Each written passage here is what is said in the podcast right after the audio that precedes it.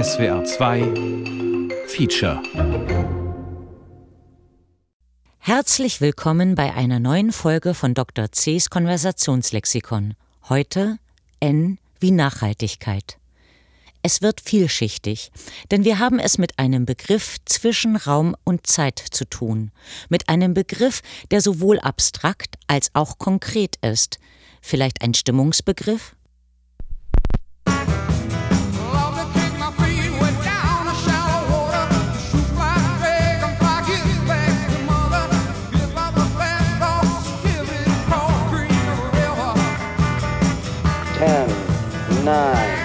Ignition sequence start. Und wir sehen Schritt für Schritt immer weiter weg von der Natur. And yes, we are angry because the older generations are continuing to stealing our In future. unserer Sorge um das gemeinsame Haus. Right now. Das Haus ist die Schöpfung, ist die Natur. Stimmung soll darüber hinwegtäuschen, wie obdachlos, entzaubert und entwurzelt wir in unserer Welt dastehen. Der Mensch orientiert sich eben nicht nur mit Hilfe seines Verstandes, sondern genauso mit seinen Empfindungen. Also N wie Nachhaltigkeit. Nachhaltigkeit ist ein Begriff, der sich ursprünglich aus dem nachhaltenden Wirtschaften der Forstwirtschaft ableitet und einige Bedeutungsverschiebungen hinter sich hat. Als politischer Begriff wurde er ab den 80er Jahren Kern einer Entwicklungslogik und leitend für die Vereinten Nationen und viele Nationalstaaten. Nachhaltigkeit wird häufig im Zusammenhang mit dem Klimaschutz und mit Fridays for Future verwendet, führt aber, wenn man den einschlägigen Experten glauben darf, in die Irre. Nachhaltigkeit ist kein Begriff, der auf die Natur fokussiert, sondern stellt den Menschen in den Mittelpunkt, dessen Entwicklung durchaus im krassen Widerspruch zu der Natur stehen kann. Also, folgen wir unseren beiden Protagonisten auf einem Spaziergang durch den Begriff und geben ihnen den Dornseif an die Hand. Das große Wörterbuch der Begriffsfelder und Synonyme mit einzigartiger Struktur, der deutsche Wortschatz nach Sachgruppen. Begriff Nummer 8 beharrlich. Leib und Seele ergeben. sich verschreiben, beharrlich auf ein Ziel lossteuern. auf dem einmal eingeschlagenen Weg verharren, Nicht rechts nach links sehen. Stich halten, Aufs Ganze gehen. Hindernisse beseitigen, übersteigen, Schwierigkeiten aus dem Weg räumen. nicht ablassen, Nicht nachlassen. nicht locker lassen, Ruht nicht eher als bis. auf seinem Willen beharren, Hat seinen eigenen Kopf. ist nicht wegzuprügeln. weiß alles besser. Wortartwechsel, beharrlich, Beständig. bestimmt, Blindgläubig. orthodox, Fest. gerade, Hundertprozentig. konsequent, Nachhaltig. Nachhaltig, Nachhaltig.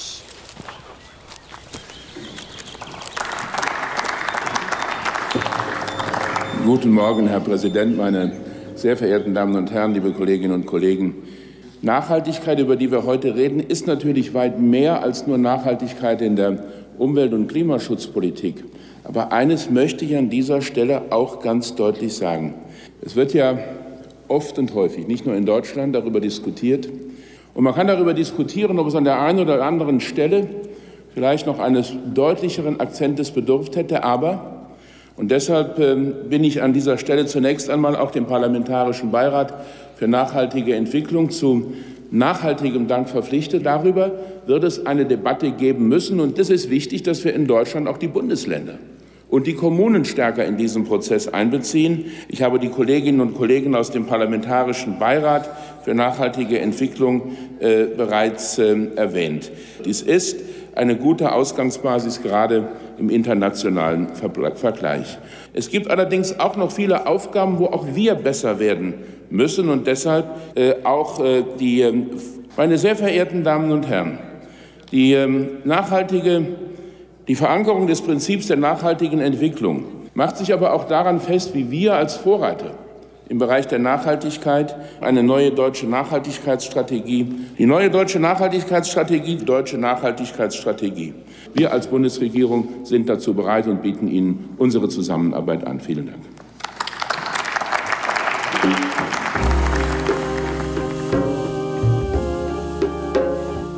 Nachhaltigkeit ist ein sogenanntes Buzzword, ein Modewort, ein Schlagwort mit nahezu unbegrenzter Bedeutung. Ambivalent, komplex, moralisch. Ein Wort zwischen Sehnsucht, Rationalität, Faktizität, Politik, Privatheit und Forstwirtschaft. Es gab ein Gestern, es gibt ein Heute, es wird ein Morgen geben. Morgen! Moin! Äh, nee, kein, kein Schlüssel, wie immer. Ja, danke.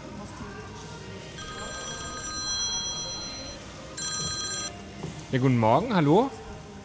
Ah, das ist aber schön. Ja, bei, ja, bei mir ging es jetzt gut. Ich bin beim Sport, aber.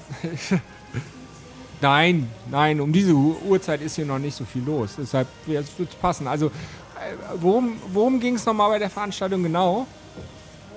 Ah, Nachhaltigkeit. So ist es. Nachweisbar tritt das Wort erstmals bei Hans Karl von Karlowitz 1713 in seinem Werk Silvicultura Ökonomica oder Hauswirtliche Nachricht und naturmäßige Anweisung zur wilden Baumzucht auf. In diesem forstwirtschaftlichen Grundlagenwerk wird erstmals für Nachhaltigkeit im Sinne eines langfristigen, verantwortungsbewussten und schonenden Umgang mit einer Ressource plädiert. Vergleiche die Zeit, das Lexikon 2005 Nachhaltigkeit Forstwirtschaft, ein Bewirtschaftungsprinzip, das dadurch charakterisiert wird, dass nicht mehr Holz geerntet wird, als jeweils nachwachsen kann. Er wird nie mehr derselbe sein, mein Freund der Baum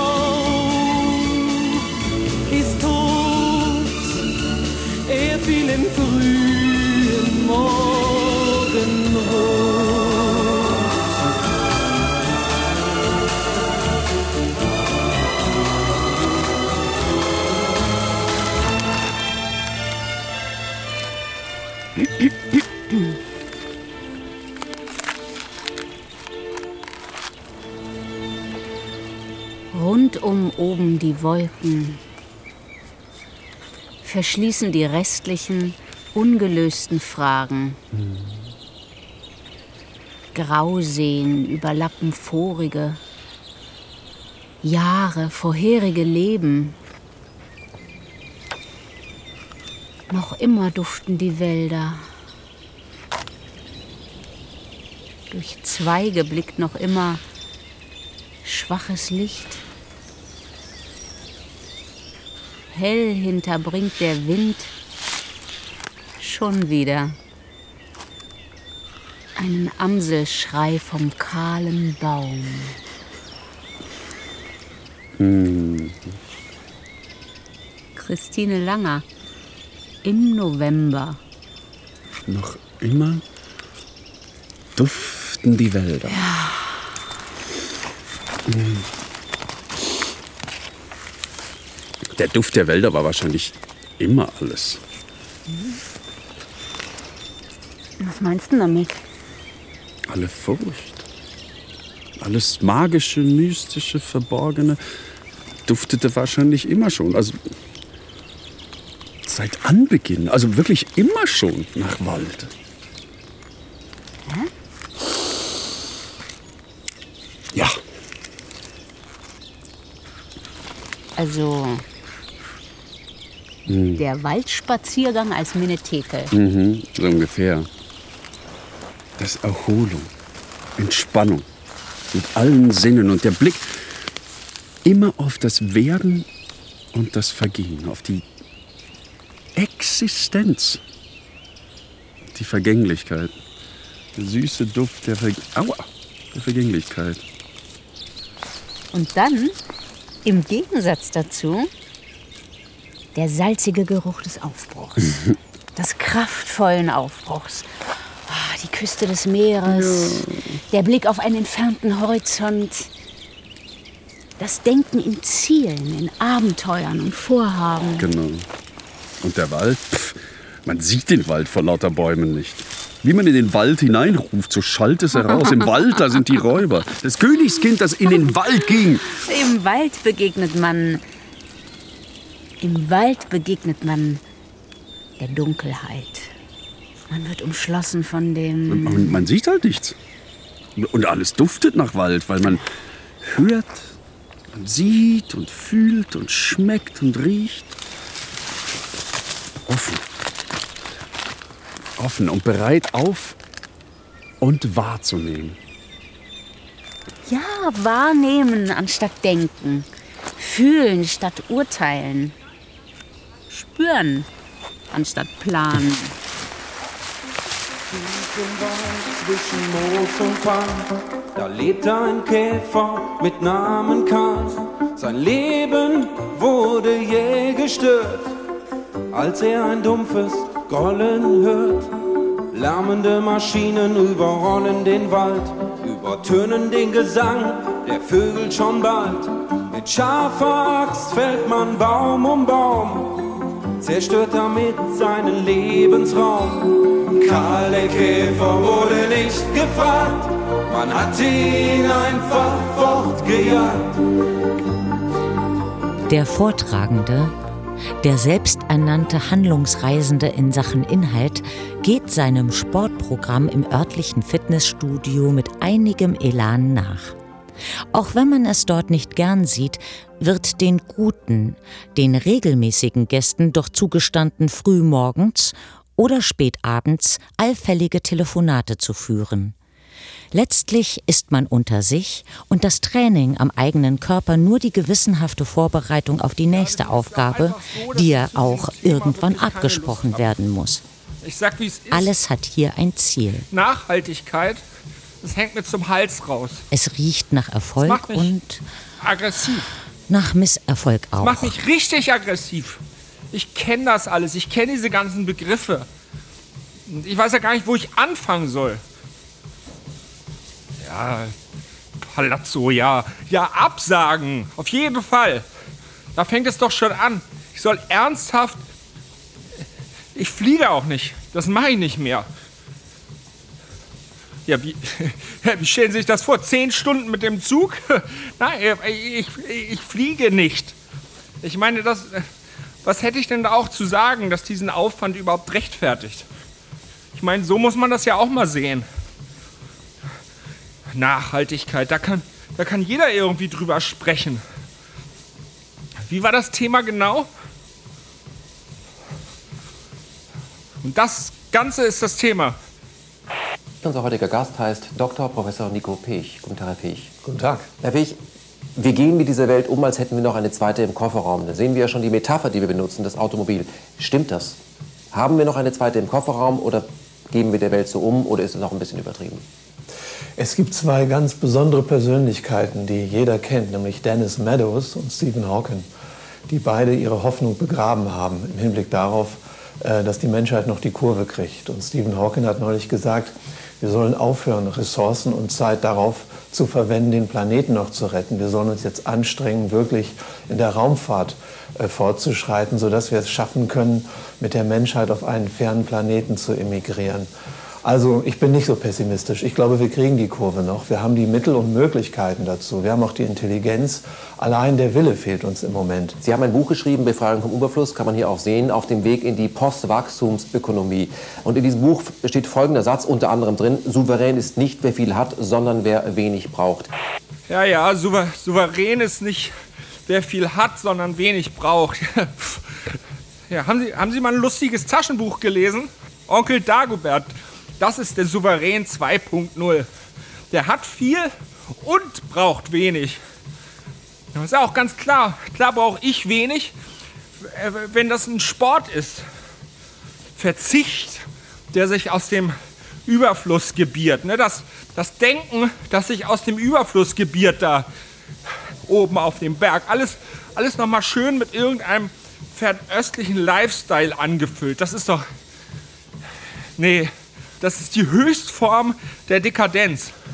Wenn ich in Armut lebe, auch nur in relativer und sich um mich herum alle alles leisten können, so richtig kulturalisiert, so konnoisseurhaft, so uniform und ich eben nicht, dann soll ich meinen Verzicht auch noch als Souveränität begreifen? Ja, warum denn? Was ist so, was für eine durch und durch theoretische Arroganz. Armut will viel und hat wenig.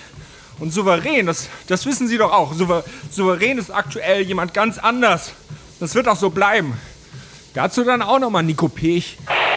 Früher hieß es mal, Aufklärung und Bildung seien der Grundstock dafür, dass Menschen in der Lage sind, einen soziokulturellen Bewusstseinswandel in die Praxis des weniger Konsumierens umzusetzen.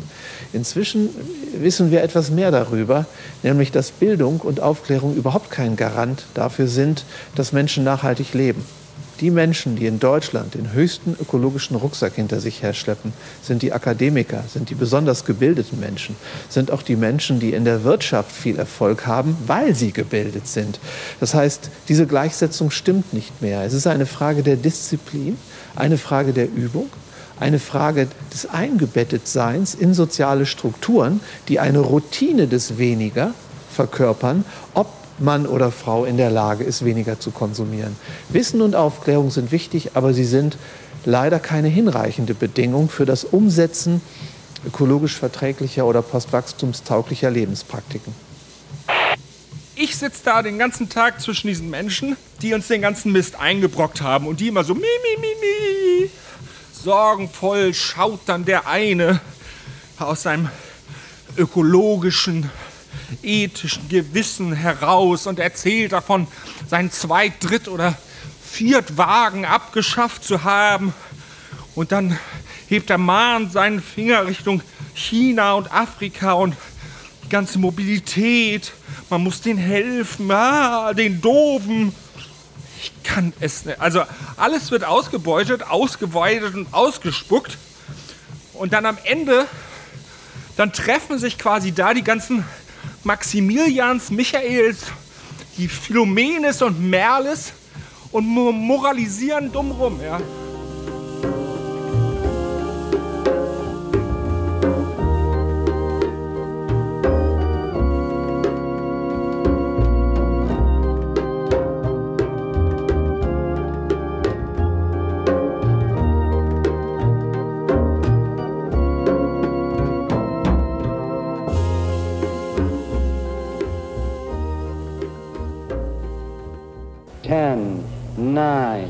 Ignition sequence starts. 6, 5, 4, 3, 2, 1, 0. All engine running. Liftoff. We have a liftoff. 32 minutes past the hour. Liftoff on Apollo 11. The important uh, achievement of, of Apollo was a demonstration that humanity is not forever chained to this planet and our our, our visions go rather further than that, and our opportunities are unlimited. 11 Houston, uh, could you describe what you're uh, looking at over? Roger, you're seeing Earth as uh, we see it uh, at our left-hand window. Nachhaltigkeit. So zeitlos der Begriff erscheint, so unsichtbar ist er in den Lexika. Nachhaltsbetrieb, Forstwirtschaft, der Wald. Das ist alles. Aber Nachhaltigkeit oder besser das Prinzip, das man darunter verstehen kann und muss, ist ein Begriff der Vernunft, der Ratio, der direkt und immer schon da war. Seitdem sich der Mensch Gedanken über sein Dasein macht, ist das Prinzip klar. Zum Beispiel der römische Kaiser Mark Aurel sah um 170 bereits den vernunftbegabten Menschen in der Lage, die gegebene Ordnung als sinnvoll wahrzunehmen, ihre Schönheit zu genießen und sich in ihr einzurichten. Wohlgemerkt, sich in der Welt einrichten, nicht die Welt einrichten und sie nach dem Prinzip der Nützlichkeit zu managen. Immer schon und immer wieder. Joachim Heinrich Campe, 1809. Nachhalt als das, woran man sich hält, wenn alles andere nicht mehr hält. Nachhalt als das, woran man sich hält, wenn alles andere nicht mehr hält. Paul Gilding, 2002. Ich sehe unser System in einem schmerzhaften Prozess des Zusammenbruchs. Unser System des ökonomischen Wachstums. Ich sehe unser System in einem schmerzhaften Prozess des Zusammenbruchs. Unser System des ökonomischen Wachstums, der ineffizienten Demokratie, der Überbelastung des Planeten Erde. Unser ganzes System frisst sich selber auf. Ulrich Grober, 2013. Afrika ist ein großer Lehrmeister. Die menschliche Gemeinschaft, so sagt man hier, bestehe aus denen, die vor uns da waren. Afrika ist ein großer Lehrmeister. Die menschliche Gemeinschaft, so sagt man hier, bestehe aus denen, die vor uns da waren, die hier und heute leben und denen, die nach uns kommen.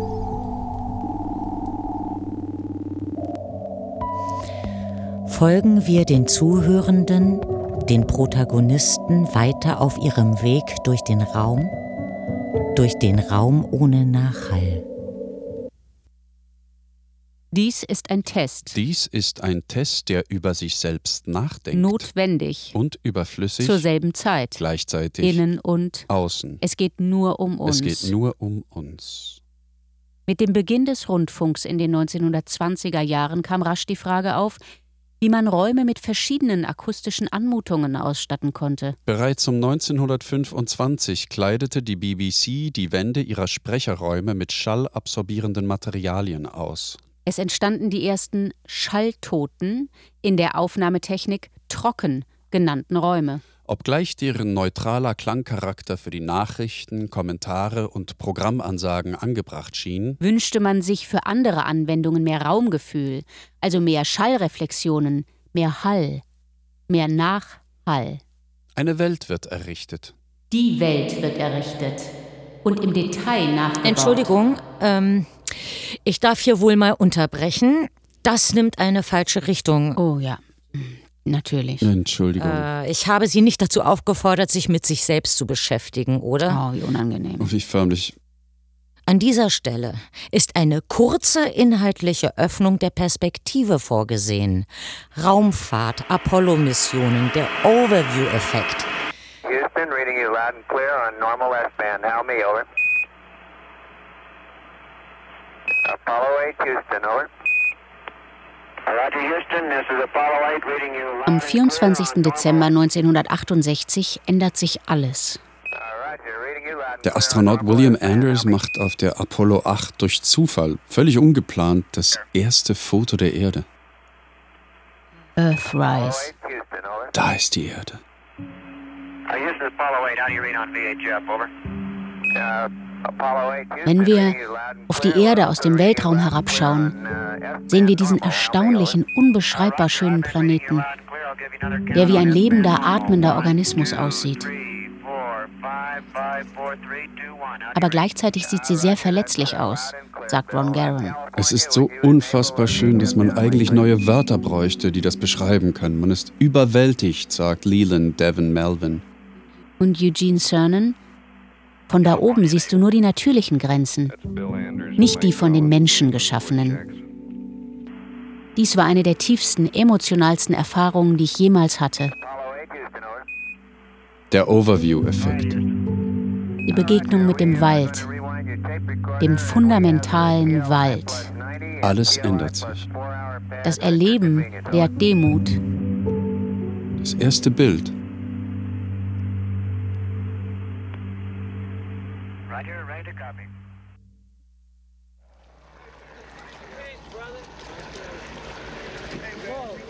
This is the largest group of people ever assembled in one place.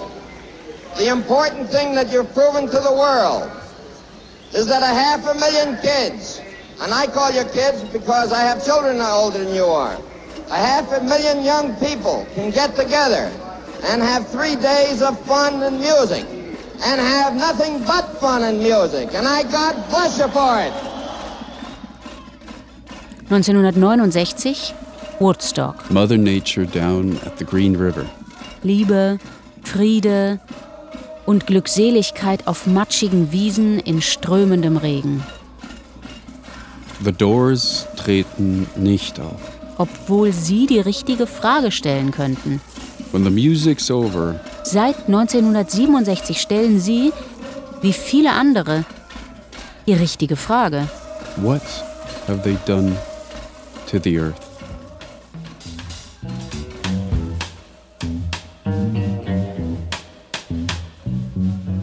What have they done to the earth? What have they done to our fair sister? Ravaged and plundered and ripped her and bit her. Stuck her with knives in the side of the dawn and tied her with fences and dragged her down. 1970. Die Gründung der amerikanischen Umweltschutzbehörde. 1971 Gründung von Greenpeace. 1972 Apollo 17. Das berühmteste Bild. Der blaue Planet. The Blue Marble.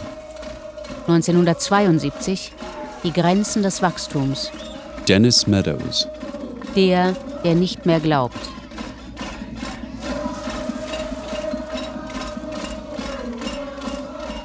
Kennst du eigentlich Flo de Cologne? Beim letzten Konzert von Jimi Hendrix, also auf Fehmarn, sind die gleich danach, also direkt nach Jimi Hendrix aufgetreten. Aha. Die Luft gehört denen, die sie atmen.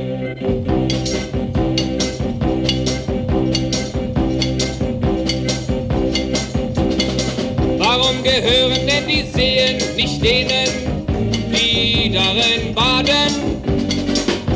Gehören denn die Wälder nicht denen, die darin spazieren gehen? Den Überblick haben, von oben herunterschauen, der Schönheit und Anmut erliegen und doch nichts mehr spüren als sein eigenes Ausgeliefertsein. Von innen herausschauen, alles zusammenzählen, beobachten und mit neuester Technologie berechnen, alles wissen und doch nichts tun, außer zaghaft zu fragen und sich als ausgeliefert zu empfinden. Ein Spiel mit Perspektiven und Maßstäben, das zu dem gleichen Resultat führt. Wir erkennen die Grenzen, die Grenzen des Wachstums. An dieser Stelle lege ich Ihnen, liebe Hörerinnen und Hörer, die Folge W wie Wachstum dieser Reihe ans Herz, die eben dieses Thema vertieft und die Sie online leicht finden können.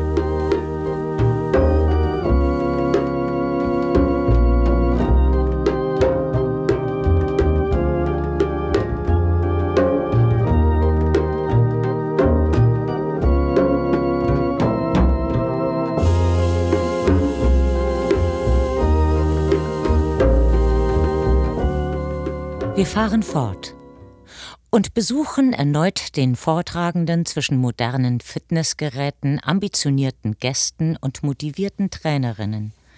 Immer noch windet er sich um ein einfaches Ja oder Nein. Irgendwie bemüht zumindest das Richtige im Falschen zu sagen, wenn ich das so etwas augenzwinkernd formulieren darf. Ja, aber, ja, aber trotzdem, ich, ich, ich, ich, ich kann das nicht zusagen. Alleine schon die, diese, diese Generationslüge. Nein, nee, ich will jetzt nicht mit dieser Generation. Aber doch, eigentlich schon. Ich will das nicht gegeneinander ausspielen, zwar, aber, aber es ist doch schon so, dass sich im Moment vor allem diese Nachkriegsgeneration darin gefällt, zu erklären, wie nachhaltig sie ihr Leben gelebt haben. Wir hatten ja nichts. Wir haben die Socken gestopft und Gemüse aus dem Garten und, und, und. Ich, kann das, ich kann das wirklich nicht mehr hören. Es tut mir leid.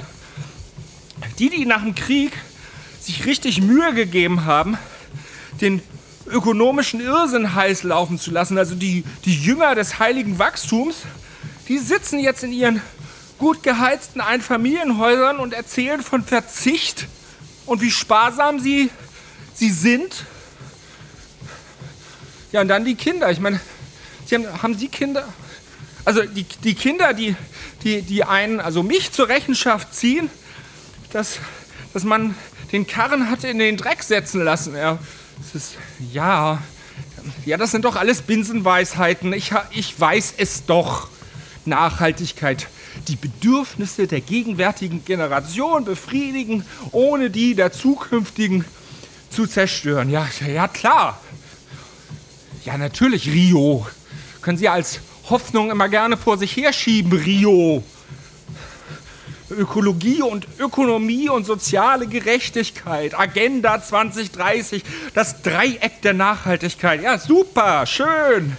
Ist ein super Logo. Ganz tolle Grafik. Kann man T-Shirts mitdrucken, Kaffeetassen, Kugelschreiber, Luftballons.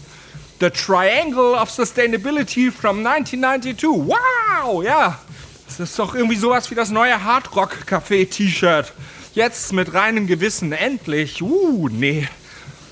Dann gibt es ja auch noch die Schöpfung bewahren.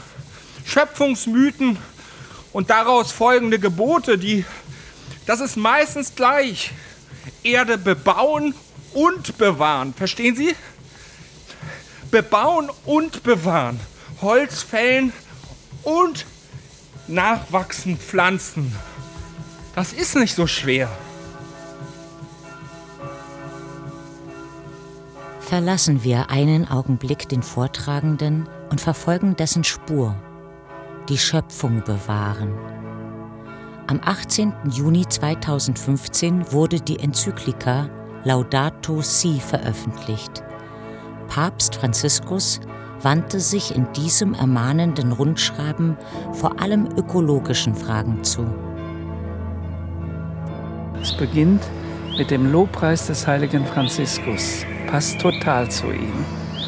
Und noch etwas, völlig ungewöhnlich. Er schreibt jedem Bischof einen Brief, natürlich, also auf einer kleinen Briefkarte. Das habe ich noch nie erlebt. Schreibt, lieber Mitbruder, dass er mir diesen Text übergibt, in unserer Sorge um das gemeinsame Haus. Damit ist eigentlich schon alles gesagt. Das Haus ist die Schöpfung, ist die Natur. Es geht hier nicht einfach um eine Umweltenzyklika, sondern es geht um das gemeinsame Haus der Schöpfung. Das treibt ihn um, wenn man sieht, wie die Natur zerstört wird und wie die Sozialsysteme mit den Umweltsystemen zusammenhängen. Und was heißt das für mich? Was heißt das für andere? Das werde ich mir sehr ernsthaft auch mit meinen engsten Mitarbeitern hier überlegen. Was bedeutet das für unseren Lebensstil, für unser Essen, für unseren Umgang mit der Natur? Und das hoffe ich natürlich, dass dann auch politisch daraus etwas wird. Herr Bischof, vielen Dank für diesen sehr interessanten Einblick. Dankeschön. Auf Wiedersehen. Auf Wiedersehen. Vielen Dank für Ihr Der Wald ist eine Ressource und jeder Wald in Deutschland hat einen Besitzer. Jeder Wald hat Funktionen und es gibt einen Katalog, der kontinuierlich erweitert wird. Ja? Holzproduktion, Biomasse, Jagdwirtschaft, Nichtholzprodukte, Erholung, Ja? ökonomische, ökologische, soziale Funktionen. Ja? Die Forstwirtschaft erbringt Dienstleistungen und Güter, die jedoch von den Nutznießern nicht bezahlt werden müssen, weil die Märkte nicht existieren. Es liegt ein Marktversagen vor. Das betrifft insbesondere die, die CO2-Speicherung, Naherholung und genetisches Material. Ja?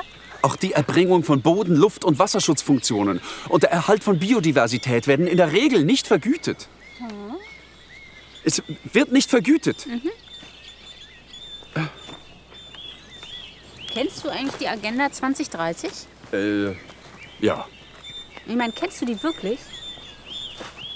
Kennst du die 17 Ziele für nachhaltige Entwicklung? Kennst du den Fahrplan für die Transformation unserer Welt? Äh. Nee. Ja, Was ja? ja, das ist so. Wieso? Das ist so, dass diese Agenten gar keine Rolle spielen. Keiner kennt die. Das sind nur Worte. Kennst du sie? Was? Kennst du sie, diese 17 Ziele? Ja. Und? Was und? Bitte! Okay, okay. Warte mal.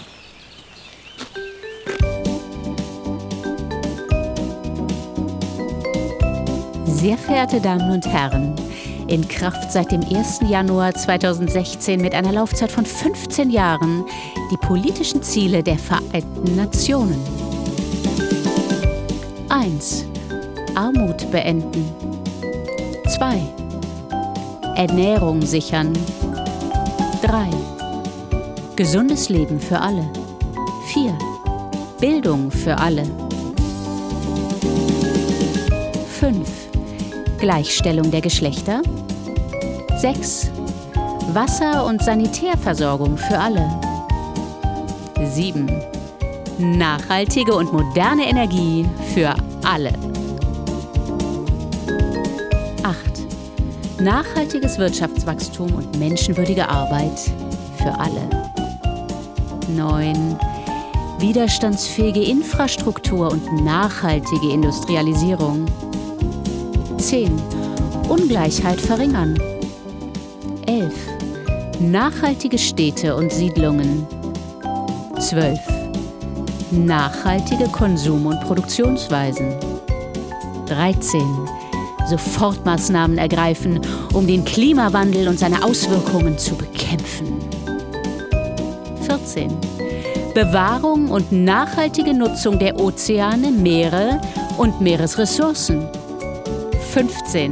Landökosysteme schützen. 16. Frieden, Gerechtigkeit und starke Institutionen. 17. Umsetzungsmittel und globale Partnerschaften stärken.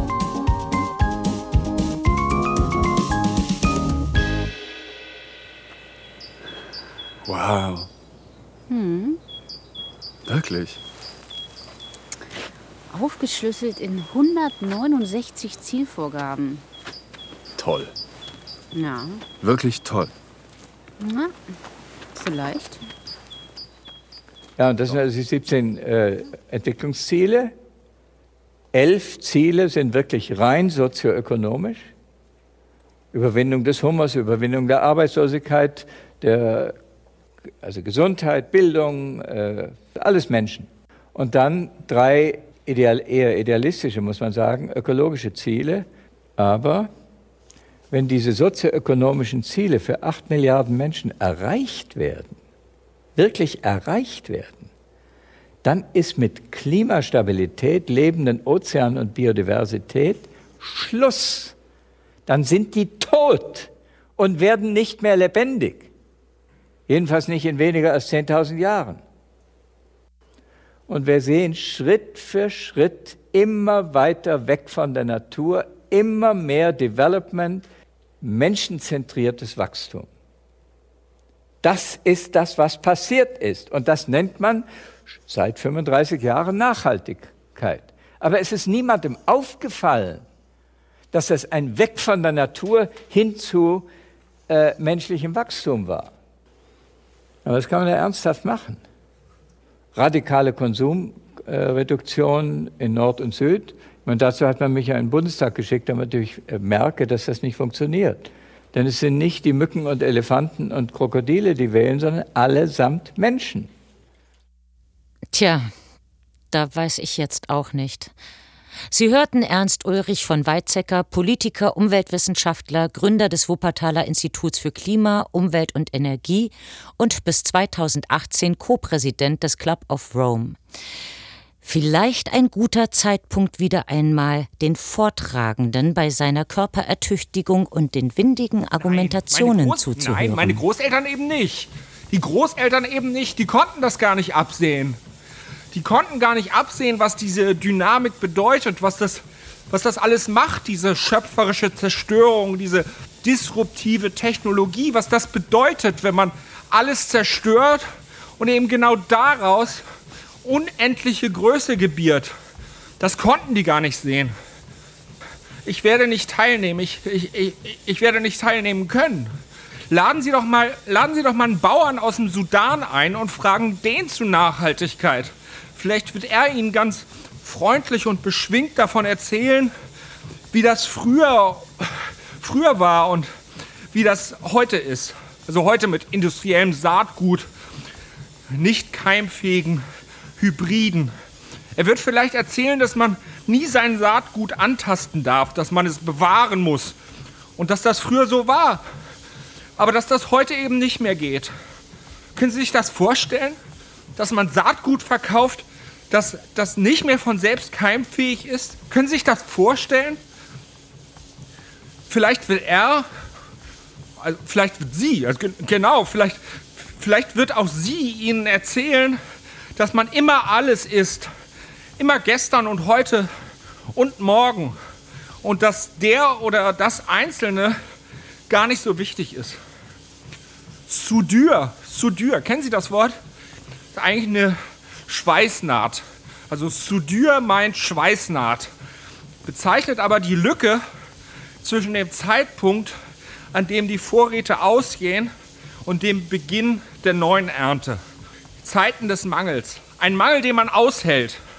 Das Saatgut, das zurückgehaltene Saatgut wird eben zurückgehalten. Man hält den Mangel aus, weil man mit der Natur, mit den Ahnen ist und mit denen, die noch nicht geboren sind. Unverwüstlich ist man. Unverwüstlich. Verstehen Sie? Hallo? Hallo? Sind Sie noch da? Hallo? Hallo? Aufgelegt. Die hat aufgelegt.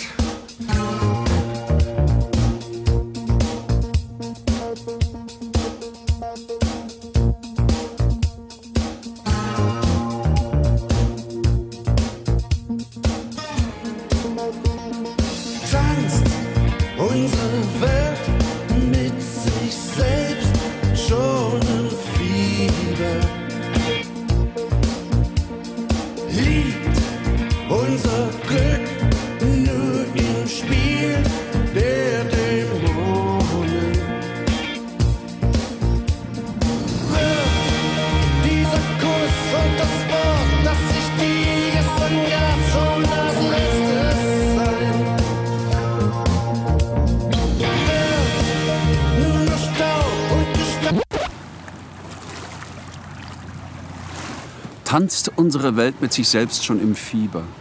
Liegt unser Glück nur im Spiel der Dämonen? Wird dieser Kuss und das Wort, das ich dir gestern gab, schon das letzte sein? Wird nur noch Staub und Gestein ausgebrannt alle Zeit auf der Erde sein? Uns hilft kein Gott, unsere Welt zu erhalten. Karat. Der blaue Planet. Genau! 1982. Ja, Die sind damals sogar bei Wetten das aufgetreten. die erste Ostband. Live im Westfernsehen. Ja. Mhm. Hat auch nichts gebracht. Tja, 1987. was? 1987 wurde der Brundtland veröffentlicht. Der was? Der Brundtland-Bericht. Our Common Future. Die Weltkommission für Umwelt und Entwicklung der Vereinten Nationen veröffentlicht einen Bericht, der den Begriff Nachhaltigkeit in der öffentlichen Diskussion, in der internationalen Diskussion verankert und neu definiert. Ohne Wald eher so. so visionär. Und wie? Nachhaltige Entwicklung ist eine Entwicklung, die die Bedürfnisse der Gegenwart befriedigt, ohne zu riskieren, dass künftige Generationen ihre eigenen Bedürfnisse nicht befriedigen können. Also so ungefähr. Das ist doch überzeugend. Naja, Was? Nachhaltigkeit ist eine Entwicklung? Na und? Darum kümmert sich das Dreieck der Nachhaltigkeit. Es besteht aus den Bereichen Ökologie, also der Umwelt, Ökonomie, also Wirtschaft und Soziales. Auf all diesen Ebenen soll die Entwicklung nachhaltig sein. Das Dreieck der Nachhaltigkeit sagt also aus, dass eine nachhaltige Entwicklung die drei Ebenen Ökologie, Ökonomie und Soziales ausmacht. Manche Entwicklungen verbessern dabei die eine Dimension der Nachhaltigkeit, verschlechtern aber die andere. Dann muss man abwägen und einen Kompromiss finden. Aus dem Brundtland-Bericht heraus hat sich die Auffassung Raum genommen, Nachhaltigkeit sei Entwicklung. sei das Ergebnis oder die Kombination von drei Aspekten, drei Säulen, drei Elemente, was auch immer. Es gibt doch ganz viele Nachhaltigkeitsideen und Konferenzen. Ja, ja, ja, ja, ja, ja, aber das Bild, die, die, die Perspektive ist doch immer ähnlich. Im Idealfall ergibt sich Nachhaltigkeit, wenn man Ökologie, Ökonomie und Soziales miteinander denkt. Verstehe. Und damit wird das Modell, also Nachhaltigkeit, eigentlich zu einer Kampfansage gegen die Umwelt, gegen die Natur. Hä? Armut bekämpfen? Ja, klar, nö. Ja, das rechtfertigt natürlich alles. Ja, aber das rechtfertigt doch alles. Nee, nicht alles. Vieles. Okay, okay. Du meinst, wenn sich Werkschaft und Gewerkschaft, nur als Beispiel, einig sind, dann ist die Natur eh völlig egal. Die Interessen Die Interessen sind ungleich verteilt. und die Macht Die Macht- und Lobbygruppen handeln anders. Und Nachhaltigkeit meint nur noch Haarshampoos oder abgerodete, trockengelegte Produktionshallen, in denen E-Autos gebaut werden. Genau. Es gibt also eigentlich gar keinen Begriff für das, das was da passiert, für die Natur. Nein. Nein. Kein Begriff für den Schutz der Natur, der nach irgendwas klingt. Ja, Ja, aber dann braucht es die Politik. du.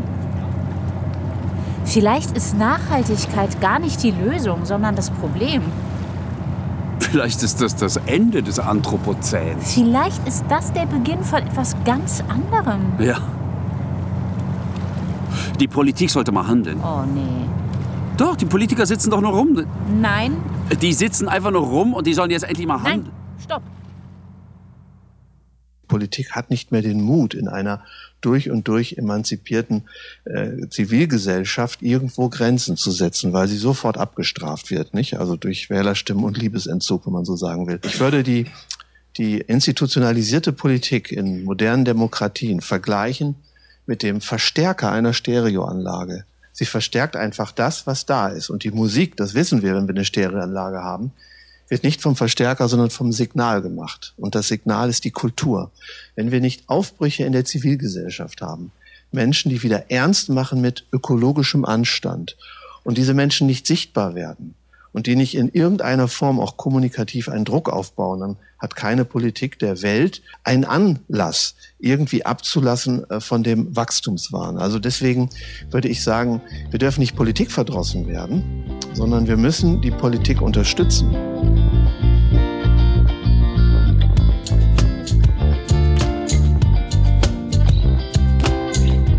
Neben den Begriffen, den Definitionen, den Vorhaben, den Agenden und Visionen gibt es eine Praxis. Ja, es gibt eine Praxis. Das gelingende Handeln und die unzähligen Versuche Einzelner. Aber das ist eben sehr kompliziert, wenn die Versuche Einzelner zu einer Erzählung werden sollen. Das ist sehr, sehr schwierig, nach den ganzen großen Würfen und Modellen wieder klein, wieder real, wieder wirksam zu denken, außerhalb der Freizeitgestaltung. Das ist. Ja, hallo? Ja, hallo, ich bin's nochmal. Ich, ich, ich wollte doch noch was, was nachtragen. Ähm, das ist alles total klar und das, das hört sich auch alles total schön an.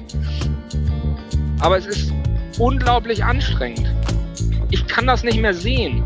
Ich, ich kann diese verklärten Gesichter, die aus den Biomärkten kommen, so von ihren Altbauwohnungen heruntersteigen oder die aufs Land gezogen Ich würde das gern unterbrechen. Es ist nicht der Ort für lamoyante Ausbrüche. Es gibt das gelingende Handeln, wirklich. Ich habe es gesehen. Eine absurde Situation. Das Wissen ist da, aber der Glaube fehlt, dass das Wissen irgendetwas auslöst, dass sich aus dem Wissen irgendetwas ergibt. So viele Geschichten, so viele Superlativen und grandiose Verführungen, dass die Welt, dass die Natur überhaupt nicht mehr mithalten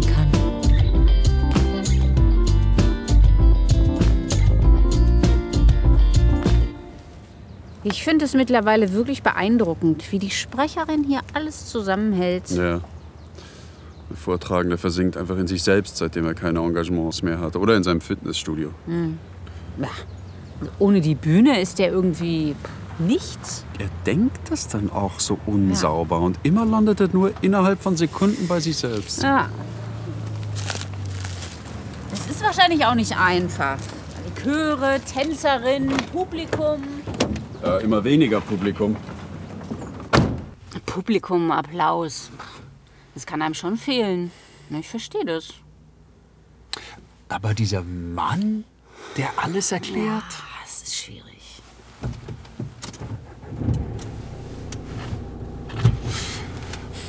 Schon gut, dass es die Sprecherin gibt. Die hat da so einen verantwortungsvollen Umgang.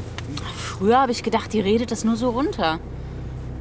Aber die ist wirklich richtig mit dabei. Ja. Weißt du was? Ich glaube, ich rufe die mal an. Äh, mit ihr treffen? Ja, das können wir doch mal machen. Meine, der Vortragende, verlä der verlässt das Haus ja kaum mehr. Das Haus und sein Fitnessstudio. Stimmt.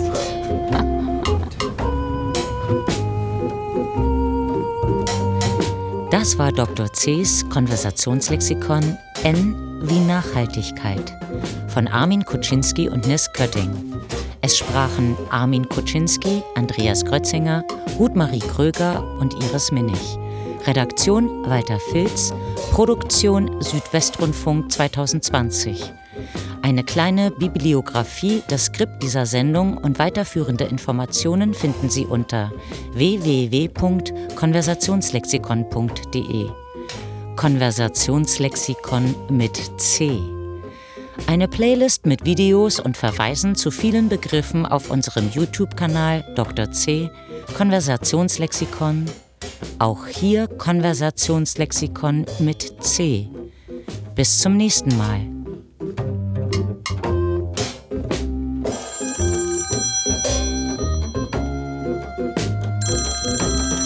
Ja, hallo? Hey, super Timing. Schön, dass du anrufst. Ja, ich bin jetzt gleich fertig. Ich bin, ja, ich bin fertig. Ja, gerne.